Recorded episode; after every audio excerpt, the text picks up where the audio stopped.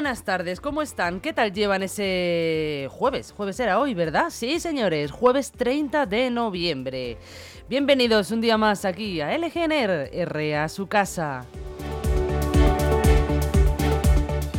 Vamos a empezar con ese repaso de noticias de última hora. Y vamos a FEMAR, una empresa subcontratada que proporciona alimentos en residencias infantiles de Madrid. Esta ha sido sancionada con más de 4.300 euros por mandar comida en mal estado. Las denuncias incluyen el, envío de huevos podridos con gusanos, una lata de atún perforada con pérdida de aceite y otros alimentos en condiciones no adecuadas. Los mandaban a varias residencias infantiles.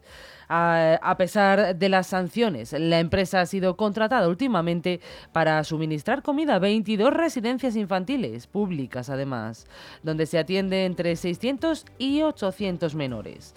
La Consejería de Asuntos Sociales eh, prohíbe eh, volver a contratar a empresas sancionadas y asegura que los alimentos en mal estado fueron detectados antes de servirse a menores.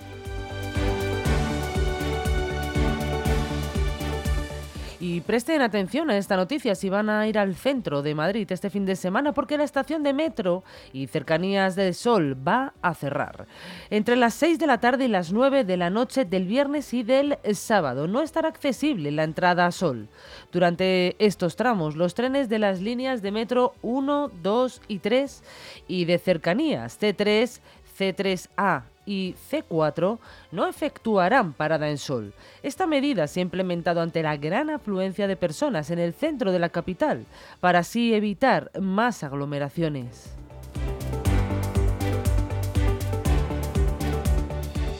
Y ya les dije esta mañana que el tiempo iba a cambiar y la alerta de este temporal prevista para esta tarde ha obligado a cerrar nueve grandes eh, parques de la ciudad, incluido el Parque del Retiro. Según las previsiones de la EMET, se registrarán fuertes vientos. En concreto, desde las 6 de la tarde hasta las 9 de la noche habrá rachas de viento de hasta 63 kilómetros por hora.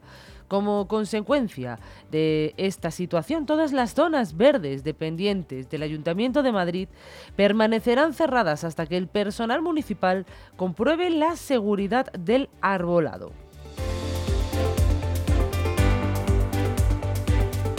Y así nos venimos hasta aquí, hasta Leganés. Y es que la fuente de la plaza de Loa Gaos, en Zarza Quemada, ha vuelto a funcionar después de 15 años de inactividad. La fuente estará iluminada también, funcionará desde las 11 de la mañana hasta las 3 de la tarde y por la noche desde las 8 hasta las 11. A colación de esta noticia en X, en el antiguo Twitter, los vecinos de otras zonas de Leganés piden al ayuntamiento que también se pongan en funcionamiento otras fuentes ornamentales que están en la misma situación, como es el caso de la de la Plaza de la Inmaculada o la del Parque de la Chopera.